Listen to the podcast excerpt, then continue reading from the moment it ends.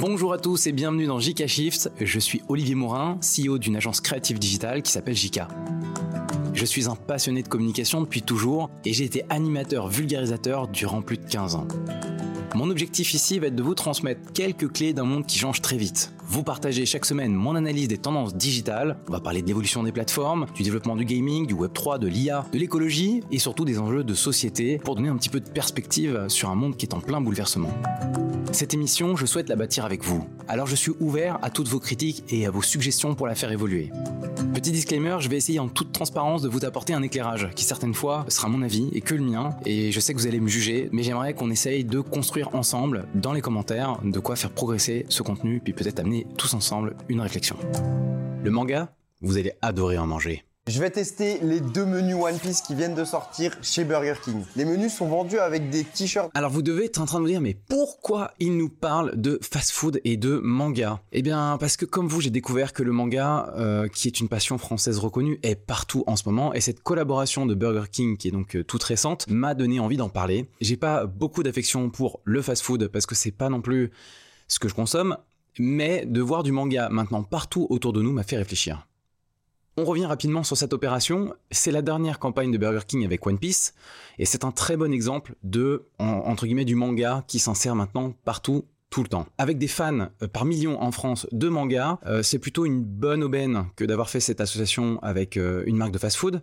Ils ont créé un menu One Piece et dans lequel, bah, quand vous achetez un menu, vous repartez avec un t-shirt One Piece. Cool en soi. Et surtout malin parce que c'est bien une bonne façon d'attirer un nouveau public ou un jeune public vers leur chaîne de restaurant.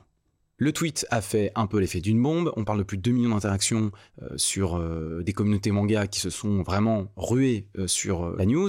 Et c'est dans une stratégie un peu long terme assumée de la part de Burger King que de s'associer comme ça à la pop culture. Ils ont fait des opérations spéciales avec Arkunir, un influenceur, ou encore Zen, là aussi une chaîne YouTube à forte influence. Donc en fait, c'est assez logique que de retrouver finalement un autre élément de la pop culture s'installer dans la stratégie marketing de Burger King.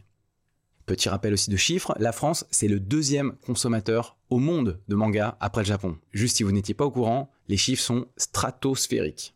Euh, le chiffre d'affaires a plus de doublé juste après le démarrage du Covid. C'est-à-dire que l'année 2021, c'est quasiment plus du double de chiffre d'affaires que l'année 2020. Donc le manga a gagné énormément en consommation avec le Covid.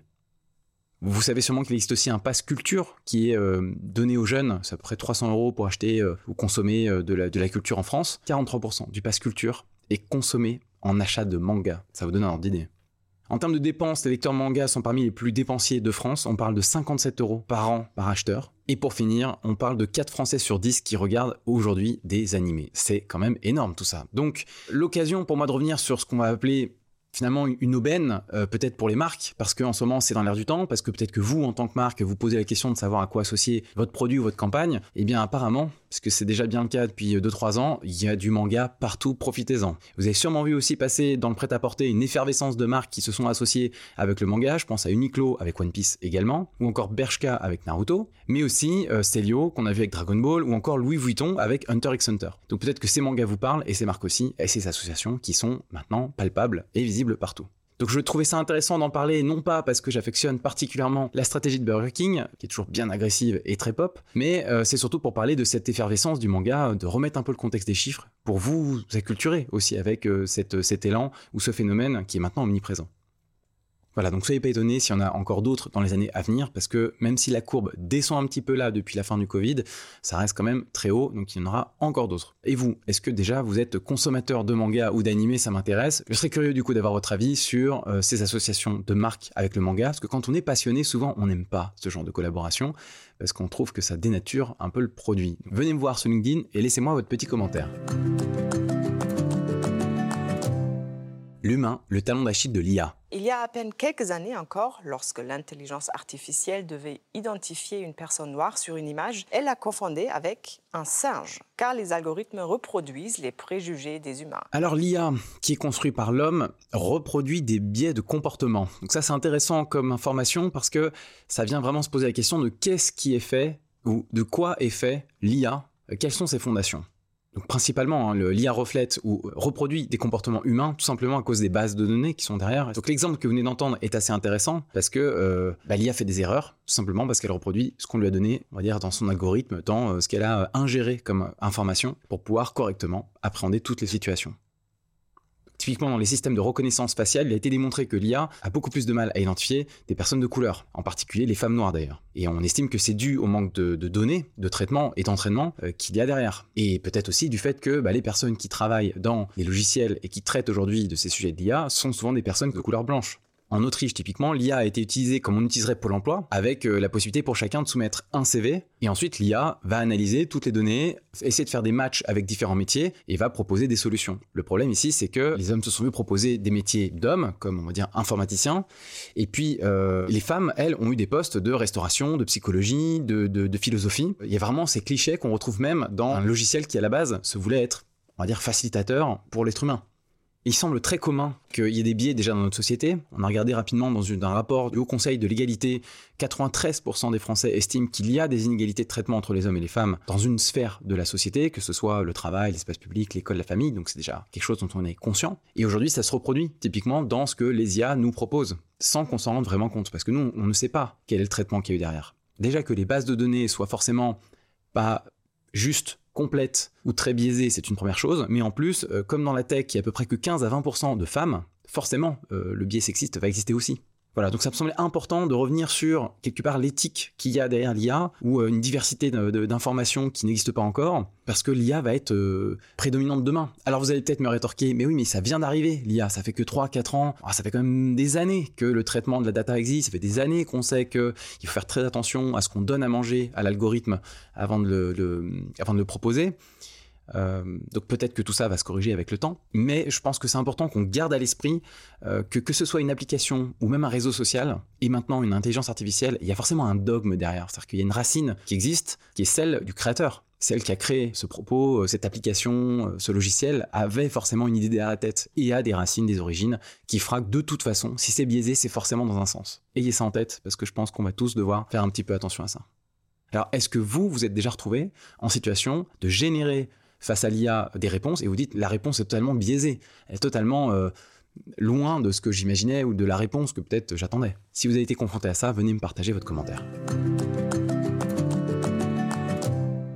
On ne peut pas sauver la Terre. Petit calcul pour comprendre pourquoi ça n'a aucun sens de dire qu'on va sauver la planète. Donc, notre chère planète Terre, elle est née à peu près il y a 4 milliards et demi d'années. Vous venez d'entendre Hugo Clément, que vous connaissez sûrement, un journaliste écologiste euh, très engagé, qui dit que ça n'a aucun sens de sauver la planète.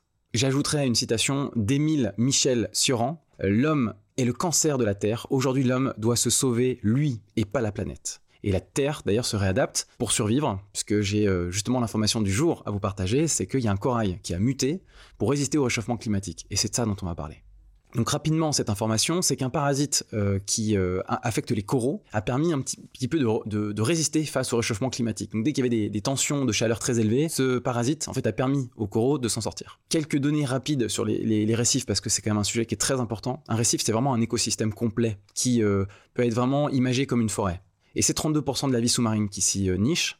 Donc on parle de 800 000 espèces. Donc pas rien en termes d'écosystème et on annonçait leur disparition d'ici 2050, avant qu'on se rende compte qu'il y ait cette enzyme qui arrive. Bon, ça va pas tout sauver, hein, parce que tous, tous les coraux vont pas être euh, concernés, mais c'est la manifestation de la vie qui essaie de s'en sortir.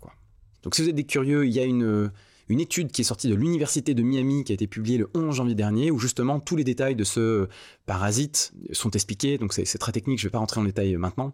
Euh, mais c'est voilà une façon de montrer que bah, la nature trouve des alternatives face à des cas extrêmes comme le réchauffement.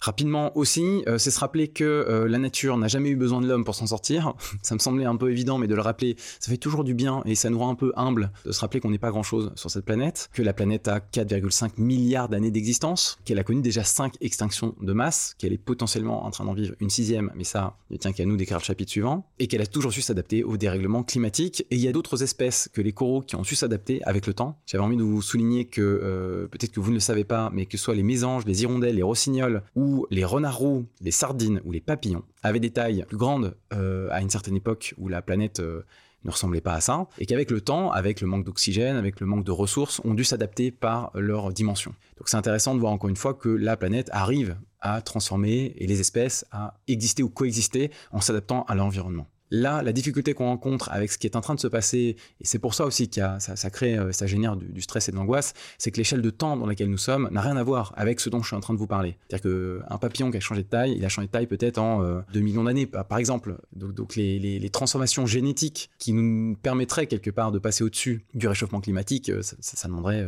un temps que nous n'avons pas. Mais tout ça pour dire que la planète résistera et elle s'en sortira quoi qu'il en soit. Voilà, donc il est toujours bon de rappeler que sauver la planète, c'est pas le bon terme, c'est se sauver nous. Et en se sauvant nous, c'est-à-dire qu'on doit prendre soin des, éléments dont nous sommes dépendants. Donc les écosystèmes, les espaces de vie, et là où finalement la nature nous donnera de quoi subsister face à tout ce qui nous attend. Je vous laisse avec ça et ces réflexions. J'espère que euh, ça vous fera euh, réfléchir, encore une fois c'est l'intention de ce podcast. N'hésitez pas à le partager autour de vous et à me dire ce que vous en pensez. Je le fais encore évoluer avec vous. On prépare d'ailleurs un épisode spécial qui arrivera dans les mois prochains. J'espère que ça vous plaira. Je vous souhaite une excellente semaine et on se retrouve la semaine prochaine.